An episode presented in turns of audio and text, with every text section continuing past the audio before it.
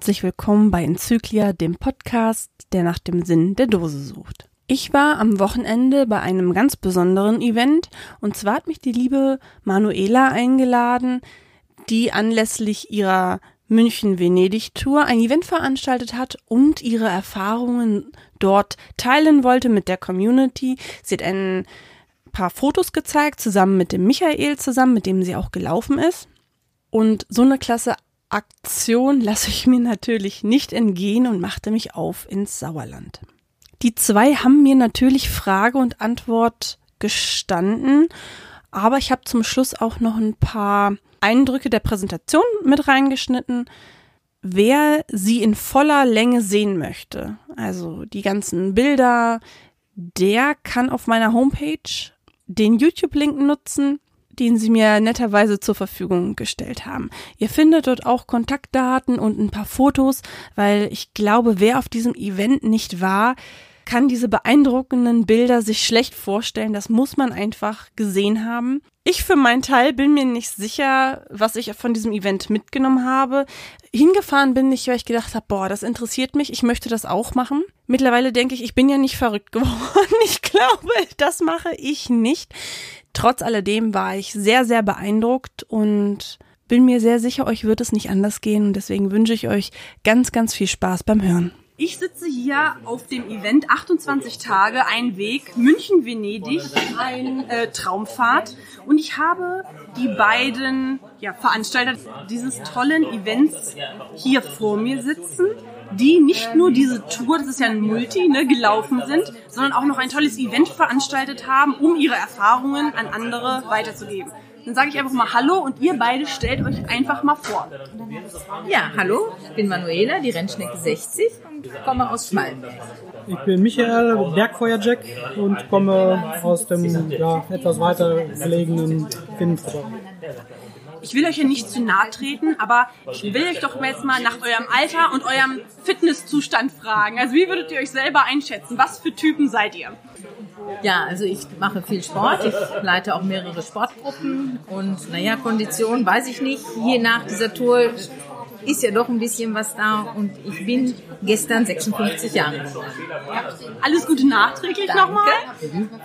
Ich bin 40 Jahre alt und ähm, ja, so Sport mache ich fast überhaupt nicht, außer normales Wandern. Habe aber auch äh, Wandererfahrung, seitdem ich ein kleines Kind bin. Wie kommt man auf diese völlig irre Idee, diesen Multi zu machen und sich 28 Tage solchen Strapazen auszusetzen? Ja, ich habe eigentlich gerne äh, Wandermultis gemacht und fand aber immer, die waren so kurz und hatte dann irgendwann mal in einem Forum gefragt, gibt's denn nicht mal was Gescheites, was Langes? Und irgendwer antwortete mir, du musst München-Venedig machen. Und dann habe ich gefragt, wie viele Kilometer und wie lange? Ja, 560 Kilometer in 28 Tagen. Ach, habe ich gedacht, ist nicht so viel und nicht so wild. ist nicht so viel. Und habe mir also über die Berge, die da so zwischen sind, gar keine Gedanken gemacht. Und irgendwann abends fiel es mir dann auf, da sind noch ein paar Berge. Und dann sind wir, hatte ich mir also über die Berge noch gar keine Gedanken gemacht und irgendwann fiel es mir dann auf, da ist doch noch was. Ja, und dann habe ich mich erkundigt, wie viel Höhenmeter. Und dann kam es 22.000.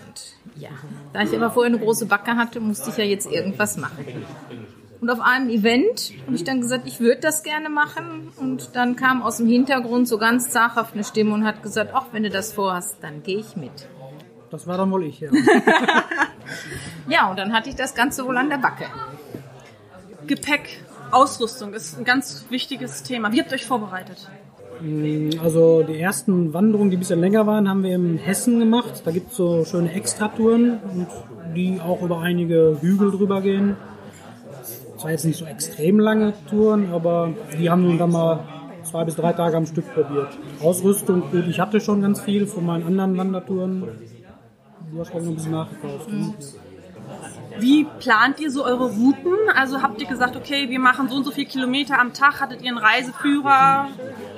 Ja, wir hatten einen berühmt-berüchtigten roter Reiseführer, München-Venedig, und äh, da haben wir uns eigentlich nicht hundertprozentig dran gehalten, aber schon den größten Teil. Dieser Cache, ähm, Habt ihr da wirklich viele Stationen oder ist das eigentlich nur so ein bisschen der Grund, um den Weg zu gehen oder leitet euch dieser Cache durch diese Tour? Wir hatten also äh, im Listing jeden Tag eine Aufgabe, die wir also lösen mussten. Das heißt also, man musste irgendwas ablesen oder irgendwas äh, Koordinaten genau raussuchen. Also das war jeden Tag eine, eine andere Aufgabe. Und die musste man alle sammeln, um sie dann bis zum Schluss eben mitzunehmen, um dann irgendwann diese Generaldose zu finden unglaublich. Wie ist denn der Zustand der Wege? Also habt ihr da Trampelfahrt oder Wege? Ich habe ein Bild von dir gesehen auf einer Leiter. Also das sah ja ganz abenteuerlich aus. Ja, Wege, die erste Zeit waren es Wege, also halt die ersten Tage gingen ja nur an der Isar entlang. Das waren also noch recht breite Wege, obwohl die sich sehr gezogen haben, weil es ähm, halt heiß war und immer nur die Isar und immer nur das gleiche Bild. Es war also wenig Abwechslung. Das ging eigentlich erst am dritten Tag, dass man dann den Bergen näher kam und dann eben halt, ja, dann wurden die Wege auch leicht schmaler. Und die erste Kletterroute oder ja, da haben wir das berühmt-berüchtigte Schild gele nicht gelesen, ähm, nur für geübte Wanderer. Wir sind dann im Nebel durch die Latscher Köpfe gegangen, die dann, ja, die Tour hat dann fünf Stunden länger gedauert. Ja, geübte Wanderer ist auch ein dehnbarer Begriff. also es ist ja gar nicht so ohne. Nordic Walking Stöcke habe ich auf den Bildern gesehen zu empfehlen für jemanden? Wenn ich jetzt sage, ich mache den jetzt irgendwann, würdet ihr sagen, ich gehe nicht ohne oder war das manchmal auch eher Ballast bei diesen Wegen, bei den Treppen und unterschiedlich. Also mal waren die Stöcke ganz hilfreich, besonders wenn es runterging und äh, oder auch raufging und äh, wenn man sie dann nicht gebrauchen konnte, wurden sie halt in den Rucksack gepackt. Ne? Dann kamen die weg, dann, äh, damit man die Hände frei hatte. Gerade wenn es so ein bisschen an das ja, dass man irgendwo so ein bisschen klettern musste und kraxeln musste, dann ist natürlich ohne Stücke, hat man dann mehr, mehr Sicherheit und vorwerkeln einem dann nicht zwischen den Beinen herum. Und Geocaches, macht man noch welche auf dem Weg oder hat man dafür einfach keine Kraft und Zeit? Zum Teil haben wir sie mitgenommen, zum anderen Teil aber auch wirklich komplett liegen müssen. Wir sind drüber gegangen, wirklich. Also kam dann auch ein bisschen auf den Erschöpfungszustand an wahrscheinlich. Also zwischendurch war Geocachen, wo ich gesagt habe, lass mich mit so einem Scheiß zufrieden. Habt ihr denn die Übernachtungshütten irgendwie vorher gebucht? Also wusstet ihr, wir müssen heute noch bis da und dahin kommen, weil wir haben ein Zimmer gebucht oder? Nein, wir haben gar nichts vorgebucht. Michael hatte dann zwischendurch also angerufen, wo was dann noch frei war und hinterher in den Hütten man konnte ja nie wissen, wie weit man es schafft und wie weit wir dann wirklich kommen. Ich habe Fotos gesehen, also wie die Sardinen habt ihr geschlafen. Privatsphäre war da, ja, äh, nebensächlich, sage ich mal. Wusstet ihr, worauf ihr euch einlasst oder wart ihr auch manchmal überrascht? Nein, eigentlich nicht. Äh, ich bin viel mit Kindern unterwegs, von daher ist das also nichts Ungewöhnliches. Ähm, und dass es dann eben halt in diesen Hütten kein Einzelzimmer gab, war also auch von vornherein klar und äh, das war aber an sich immer ganz locker alles. Also das, äh, man weiß auch, was man sich einlässt und von daher war das kein Problem. Wie viele Kilometer habt ihr denn so im Schnitt gemacht? Also von bis? Ja, das kommt immer darauf an, wie, wie viel Berg dazwischen ist. Also in der Ebene waren es 30 Kilometer und ein bisschen mehr zum Teil. Ja, Tagesetappen über Höhe Gipfel waren dann mal 9 Kilometer. Wie viele Stunden wart ihr dann so jeden Tag auf den Beinen, also nur zum Wandern jetzt? Ja, zwischen sieben und zehn Stunden waren es schon. und zehn, ja. Extrem und das jeden 12, Tag? Jeden, jeden Tag? Ja. Jeden Tag. Bis auf einen Tag Ruhepause. Ja, ich habe äh, an den Bildern vorhin gesehen, ihr habt eine ganz klasse Dia-Show gemacht. Das muss man jetzt mal noch mal kurz für die Hörer erklären. Sie haben zum Event eingeladen und haben äh, eine nette Präsentation gezeigt und an Tag 22 habt ihr den einzigen Ruhetag gemacht. 22 Tage lang. Ihr seid ja wirklich verrückt geworden, oder? Positiv bescheuert, ja. Ja, also ich weiß gar nicht, ob ich schockiert oder einfach nur wahnsinnig beeindruckt sein soll. Wirklich unglaublich. Hat man denn noch Zeit oder gibt es da jetzt neben der Landschaft irgendwelche Sehenswürdigkeiten, wo man sagt, das muss man sich angucken auf diesem Weg? an sich nicht. Und ich muss auch sagen, ähm, viele Dinge habe ich eigentlich erst hinterher auf den Bildern das erste Mal wirklich gesehen, weil man zwischendurch keine Zeit, ich hatte keine Zeit zum Gucken. äh, weil Michael auch immer so ein bisschen drängelte und äh, immer also dafür sorgte, dass wir dann ziemlich zügig auch weiterkamen, auch die Pausen nicht gerade lange ausdehnten. Und von daher äh, kriegt man dann nicht so ganz viel mit, ich zumindest. Das wäre jetzt meine nächste Frage gewesen. So unterschiedlicher Leistungsstand, also jeder hat ja auch ein anderes, ein eigenes Tempo, sage ich ja mal. Wie seid ihr damit umgegangen? Das Tempo muss jeder selber gehen, ja, wie er es kann. Da darf man sich nicht unbedingt auf den anderen direkt einlassen. Das schlaucht dann oder macht einen fertig.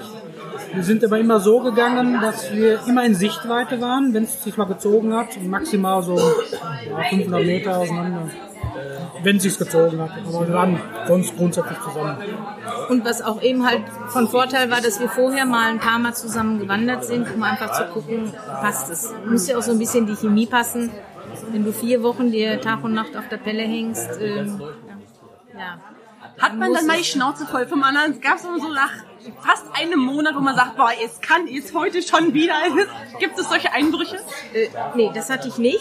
Und ich muss auch sagen, ohne Michael hätte ich diese Tour nie geschafft. Ich wäre nie am Ziel angekommen und äh, hatte auch manches Mal so seine, seine Last damit, äh, mich zu motivieren und ans Weitergehen zu bringen. Hat man Stellen, wo man denkt, ich gebe auf, ich kann nicht mehr, wir, wir brechen die Tour ab, ich habe die Schnauze voll? Gedacht schon, aber ich hätte es nie gesagt, weil ich wollte das Ziel erreichen. Okay. Und dann ist es auch ganz wichtig, mit zu zweit zu gehen, dass man sich auch gegenseitig ein bisschen motivieren kann. Richtig, genau. Ich habe ihm auch einmal den Rucksack vor die Füße geschmissen. Wortlos, ganz wortlos. Ja, manchmal sagen Taten mehr als tausend Worte. Ne? Aber solange du noch Kraft hattest, den Rucksack zu schmeißen, ne, kann es, glaube ich, so schlimm nicht gewesen sein vielleicht. Wassermangel. Ich habe eine ganz äh, nette Geschichte schon gehört von euch. Die sehen oder die, die Bäche sehen sehr klar aus, aber man sollte es nicht trinken. Ja. Es wird also davor gewarnt, weil durch die Skigebiete die ähm, Skikanonen Chemikalien in diesem Wasser sind und diese Chemikalien, wenn man die also durch das Wasser mit aufnimmt, ähm, Magen- und Darmprobleme hatten einige, haben wir also öfter erlebt und das war bedingt, weil sie das Wasser getrunken haben. Das bedeutet aber für euch, ihr musstet viel Trinkwasser mitnehmen. Wie schwer waren eure Rucksäcke? Extremstes Fall war bei mir immer 17 Kilo, was eigentlich 7 Kilo zu viel ist, laut den meisten Meinungen Empfehlungen. Aber gut, ihr habt viel Elektronik mitgeschleppt. GPS zum Cachen und für den Weg. Batterien, hat zwar nicht aufladen können, waren natürlich auch mal viele dabei. Und dann jeweils, ja, mehrere Liter Wasser. Manuela, war dein Rucksack auch so schwer? Weil ich würde es garantiert nicht schaffen, 17 Kilo zu tragen. 14 Kilo hatte ich auch. Das ist unglaublich. Ich finde diese Tour total interessant. Mich würde das selber reizen. Aber ich bin ja so ein kleiner Schisser. Ne? Hattet ihr nie Angst vor Notsituationen, dass einer stürzt oder umknickt und ihr sitzt da in den Bergen? Was habt ihr gemacht oder wie habt ihr euch darauf vorbereitet für, ich sage mal, den Ernstfall, dass man jetzt sagt, man aus irgendwelchen Gründen braucht man jetzt Hilfe? Was habt ihr gemacht? Dadurch, dass wir beide im DRV sind, ist also über den DV ist, ist man abgesichert, so dass also im Notfall man wirklich ausgeflogen wird, weil man das sonst auch nicht so bezahlen kann. Kannst du noch mal erklären, was der DRV ist? Das ist der Deutsche Alpenverein und ähm, die Mitgliedschaft ist dann immer, ist immer für ein Jahr gültig und man hat eben auch den Vorteil, man wird in den Hütten aufgenommen, selbst wenn die total überfüllt sind, die schicken einen nicht weg. Und eben man ist versichert für eventuelle ja, Unfälle. Also dass man dann wirklich mit dem Heli ausgeflogen kann. Vorbereitet hatten wir uns auch so ein bisschen. Ich hatte also schon reichlich erste Hilfesachen mit im Rucksack, sodass also für den Ernstfall auch mal einiges noch im Rucksack war. Das ist natürlich auch alles mit Kosten verbunden. Wenn ich jetzt sage, ich möchte diese Tour machen, was muss ich denn so sparen, dass ich sage, okay, ich muss mit, mit, der Bahn nach München kommen, ich muss mit dem Flieger von Venedig wieder zurückkommen, ich muss die Unterkunft ähm, bezahlen und ja auch irgendwie Verpflegung. Was kommt da auf mich zu? Pi mal Daumen haben wir, glaube ich, 2000 Euro jeder ausgegeben. Pro Person. Pro Person. Wobei auch die Wanderführer sagen, man rechnet mit 50 Euro am Tag. Ähm, das ist dann Verpflegung, die Hütten, Übernachtung und Frühstück und was auf der nächsten Hütte dann Abendessen. Wo kriegt ihr euer Essen her? Also tatsächlich dann in den Hütten nur, weil es wird ja unterwegs keinen Kiosk geben, wo man jetzt sagt, man Schokoriegel, mal irgend sowas zwischenher. Die hatten wir Schokoriegel, also wir hatten Müsli-Riegel und Powerriegel im Rucksack. Ähm, Die haben wir auch zwischendurch dann mal gebraucht, mittags. Und ja, dann eben halt viel Wasser und dann immer abends gegessen. Und abends dann natürlich auch deftig gegessen. Das war also, Vor allem die Gummibärchen haben wir 300 Kilometer geschleppt. Die sind weit gereist. Habt ihr dann auch noch Platz für Travel Bugs und solche Sachen? Habt ihr Sachen reisen lassen? Ja, das, was man auf dem Bild gesehen hat, das Teufelchen zum Beispiel war ein Travelbug. Äh, und bei mir das kleine Walross noch. Ja, und ähm, die kleine Schildkröte. Schildkröte. Ja, die drei, die man immer gesehen hat, das waren die. Die hatten wir immer mit. Kein Signal, aber trotzdem drei Kuscheltiere mitgeschleppt. Also alles richtig gemacht, auf jeden Fall. Die Bremsen haben euch manchmal aufgefressen, hast du erzählt. Das An der Isar, es war schrecklich. Durch die, durch die Hosen, durchs T-Shirt, durch, man hatte überall also Flatschen, man hat ja auch nun geschwitzt. Äh, die haben einen wirklich aufgefressen. Je höher man dann kam, dann wurde es hinterher weniger, da hatte man dann ein bisschen Ruhe. klasse. Wenn jetzt die Hörer sagen, boah, äh, Respekt, wir finden das total interessant, was würdet ihr ihnen empfehlen, was sie auf jeden Fall beachten oder machen müssen? Was ist so euer Fazit eurer Reise? Ja, zuerst mal, man muss wissen, was man da so auf sich nimmt. Man sollte sich also schon darüber im Klaren sein, dass es eben kein Sonntagsspaziergang ist, dass es anstrengend ist, aber man wird belohnt durch viele tolle Leute, die man unterwegs kennenlernt und auch eben ja, wahnsinnige Aussichten. Ansonsten soll man es wirklich einfach machen. Leute kennengelernt. Also ich habe jetzt mir in meiner Vorstellung gesagt, man sieht da Tage und Wochen lang keine Menschenseele. Doch, man sieht sich immer wieder. Wir haben also auch, ähm, wie heute eben man gesehen hat, äh, Marius und Barbara sind hier. Die sind also, haben wir unterwegs irgendwann kennengelernt und äh, ja, der Kontakt ist heute noch da. Es gehen sehr viele den Weg Bis zu 2000 pro Jahr. Nicht schlecht. und man trifft sich immer mal wieder irgendwo an den Hütten wieder. Nicht jeder geht den gleichen Weg, aber man kommt immer wieder, zwei, drei Tage später sieht man wieder, ach ja, den haben wir da gesehen. Und, äh, man geht eigentlich nie alleine. Zu welcher Jahreszeit empfiehlt sich dieser Cache, diese Tour am ehesten? Ist ähm, eigentlich nur in den Sommermonaten komplett möglich. Hat man auch dieses Jahr gesehen, dass zum Beispiel die Friesenbergscharte komplett wieder mit Schnee zu war. Dann ist die Überquerung da nicht möglich, definitiv. nicht. Und dann Es kann unterschiedlich sein. Also eigentlich im Juni schon möglich. Oder besser wäre Juli, Juli, August. Gut. Und ich werde auch noch mal auf dem Blog ähm, den Reiseführer äh, München-Venedig verlinken. Da sind ja auch noch mal ganz viele Tipps, was man so mitnehmen sollte, was nicht, was man dringend braucht. Das bei einem Rucksack in so vielen Tagen muss man ja schon ein bisschen Prioritäten setzen. Ich hoffe, ihr stellt mir ein paar Bilder zur Verfügung, dass die Leute, die jetzt neugierig geworden sind, vielleicht mal so ein paar Eindrücke von der Landschaft und auch von euch bekommen. Ihr dürft abschließend nochmal wen grüßen, wenn ihr möchtet. Oder auch ein paar Worte an die Community richten, was ihr euch wünscht oder was ihr schon immer mal loswerden wolltet. Ja, also wenn sich jemand zutraut, den Weg zu machen, auf jeden Fall machen. Also die Eindrücke, die man da gewinnt, die bleiben für ein Leben. Ja, ich kann nur abschließend sagen, es war eine ganz tolle Erfahrung, die man da gemacht hat. Und ich möchte mich auch nochmal bei Michael bedanken, weil ich ohne ihn nie in Venedig angekommen wäre. Klasse. Und dann kann man auch stolz, habt ihr dann das Logbuch signiert und mit Sicherheit kann man ganz stolz auf diese Leistung sein, dass ihr das äh, gemacht habt, dass ihr heile wiedergekommen seid und das muss euch auch erstmal einer nachmachen. Definitiv. Also ihr habt meinen vollen Respekt und das gut besuchte Event zeigt ja auch, dass das Interesse da ist und ich habe heute keinen getroffen, der nicht gesagt hat, boah, Respekt. Für mich wäre es nichts, aber ich finde es total toll und interessant und ich finde es auch klasse, dass ihr dieses Event veranstaltet habt, einfach um eure Erfahrung auch mal an andere weiterzugeben, ne? dass ihr da wart und Fragen beantwortet habt und auch zu den einzelnen Stationen immer was gesagt habt. Also finde ich ganz, ganz klasse. Dann sagen wir doch einfach alle mal Tschüss und das war's schon. Tschüss. Tschüss.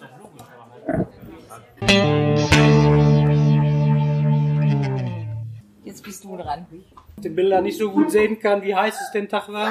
Du weißt auch noch mal alles, oder? Ja. Und die erste Etappe waren über 30 Kilometer. Wie schwer waren eure Blutsäcke? Zu schwer. Das weiß ich. Also Genau. Extremfall war mal 15, äh, 16 Kilo, weil wir hatten nur extra Wasser bei. Ja. Die Grenze schon vor uns gehabt.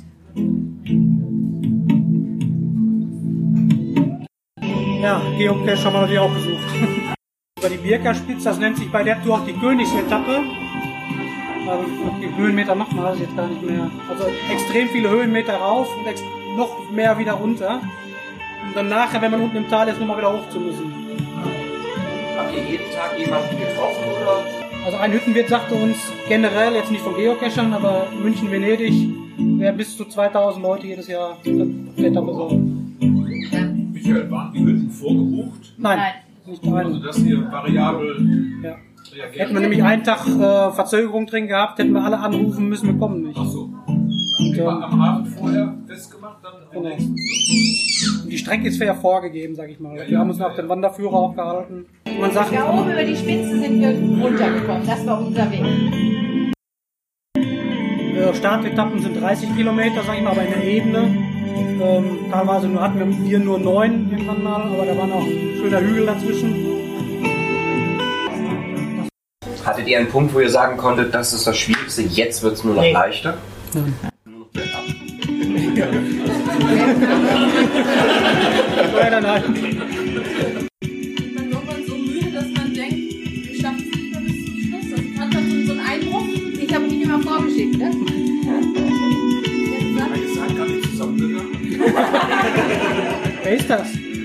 Ist das? Nein, waren immer, also muss jeder sein Tempo gehen, das ist klar. Äh, aber immer in Augenweite waren wir. Kann man gut, wenn man um Kurve geht, dann halt nicht, aber maximal 500 Meter auseinander. Oder wenn man von weitem die Hütte sehen konnte, hat sie gesagt, geh schon mal vor, bestell schon was essen.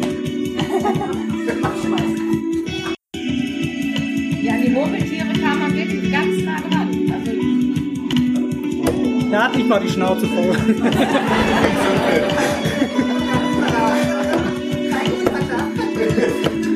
Das ist übrigens mitten im Skigebiet von der Hintertuxer Gletscher. da oben lagen Dose, die wir nicht mitgenommen haben. Gibt das noch dem Gepäck? Also hat die Möglichkeit mal zu waschen oder? Rein der Tube. Rein der Tube. Kaltes Wasser.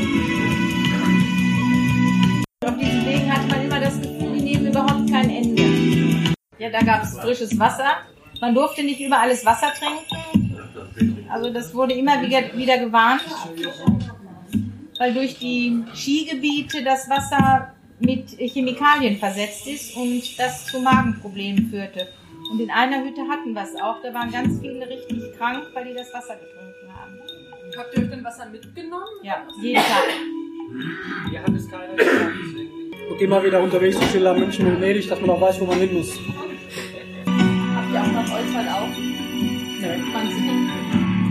Ja, kann man schon, aber wir sind stur nach GPS gegangen. So viele Wege gibt es auch nicht. Nee, das stimmt auch. Aber da hatten wir Glück, da waren nur zu vier Leute den Abend. Aber Marius mit uns, da hat man eine Dame und eine Herrenwarte. Privatsphäre wird überbewertet, ja. Ja. Äh, Das Bambi lief da oben frei rum.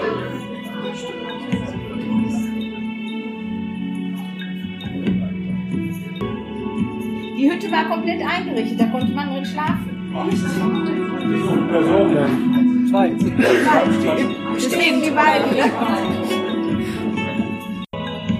Und das waren noch breite Wege, also da konnte man gut drauf laufen.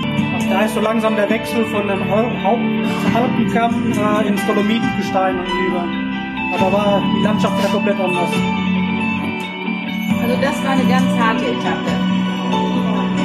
Der Hütte herrscht das erste Mal richtig Wassermangel, weil es die letzten Tage extrem wenig geregnet hatte. Und die sind da oben vom Regenwasser abhängig.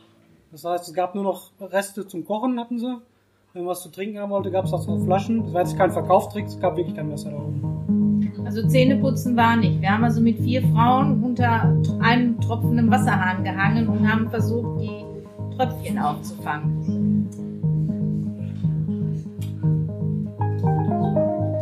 Wasser war dann aus Flaschen, ganz normal. Also waschen war nicht, ne? Ja, ja. Das war Braucht aber jeder gleich. Alles. Das ist der erste Start in die längere Kletterpassage. Also es war kein richtiger Klettersteig, aber ähm, Gibt es da denn irgendwas zum Halten? ja, ja, sind, äh, das war sogar eine richtige Klettersteig-Autobahn. Da waren sogar zwei Spuren hoch mit mehreren Seilen, wo man sich. Aber es war verdammt rutschig. Bitte? Da nicht, nein. Es wäre irgendwann äh, kurz vor Belluno eine Etappe gekommen, die haben wir aber nicht gemacht, die hätte ich mir mit dem vollen Gepäck nicht zugetraut. Also ich, ich scheue mich vor keinem Klettersteig, aber das war mir zu viel. Wir wären eh nicht so weit gekommen, weil wir hatten dann den Tag sowieso einen Notabstieg, weil der Hüttenwirt gesagt hatte, ähm, ist nicht. Also in dem kleinen See sollte man jetzt nicht reinspringen und trinken. Schwimmen kannst du da drin, aber es ist ein bisschen frisch. Ich stelle mir vor, das ist besonders klar. Das Es ist glasklar. Aber, aber diese Passagen, also wo diese Seile sind, sind angenehmer und einfacher als das freie Geröllfeld. Da kann man, das ist über den ähm, DRV ist man abgesichert. Also man hat pro Jahr einen Hubschrauber rundflugfrei. Nur einen. Wir sind nicht damit gefahren, wir sind gelaufen. Ja, da hat man Cash gefunden. Überall, wo so Wald war, da waren ganz viele, diese Pferdefliegen, diese Bremsen, die haben einen regelrecht aufgefressen. Auf dem unteren Schild sieht man eigentlich die nächste Tagesetappe, die wir nicht machen konnten wegen schlechtem Wetter. Hat uns dann der Hüttenwirt von abgeraten. Also hätte man wagen können, aber war extremst Nebel. Und dann wäre dann eine Steilwand gekommen, wo es 200 Meter runter geht. Ein Fehltritt man wäre weg. Die sind auch alle, die auf der Hütte geschlafen haben, abgestiegen und dann im Bus nach Belluno oder weiter. Notabstieg dauerte aber auch vier Stunden, also. Und runter ist schlimmer als rauf.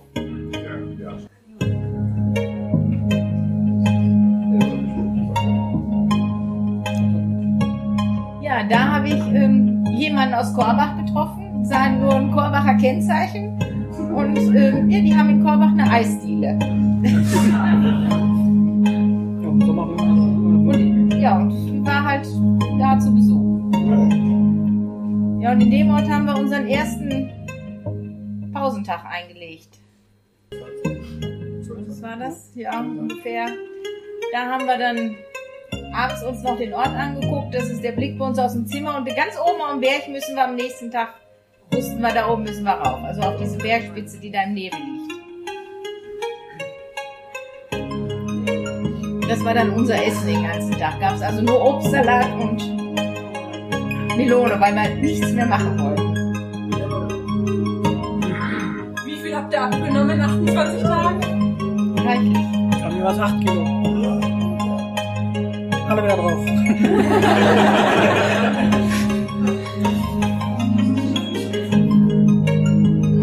Ja, und da geht's jetzt zum letzten großen Berg.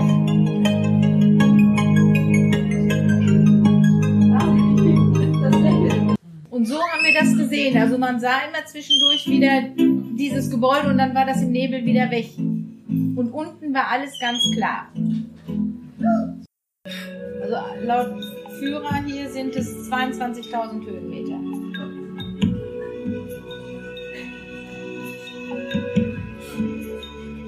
Ja, und das war dann die Ankunft in Venedig. Wobei das fand ich ganz schrecklich, wenn man, gleich sieht man das, wenn man in diese Menschenmassen kommt. Vorher sieht man wochenlang kaum eine Menschenseele und dann kommt man dahin und da, voll. Das war ganz schrecklich.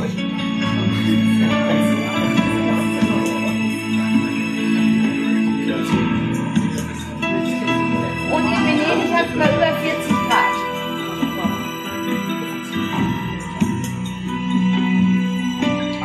Das ist Barbara. Die haben wir also mit Marius unterwegs kennengelernt. Die ist noch nicht da, die taucht aber nachher auch noch hier auf. Ist auch ein Cache. Nee, virtueller. Oder ein virtueller, genau.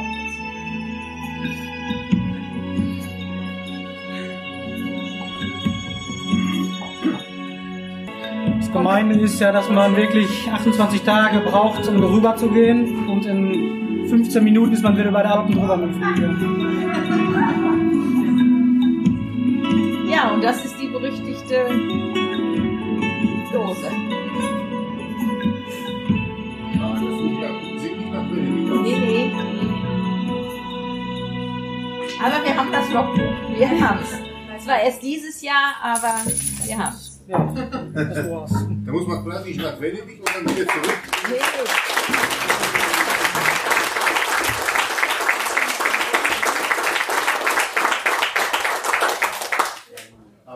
Ganz große Anerkennung. Ja, danke. Respekt an die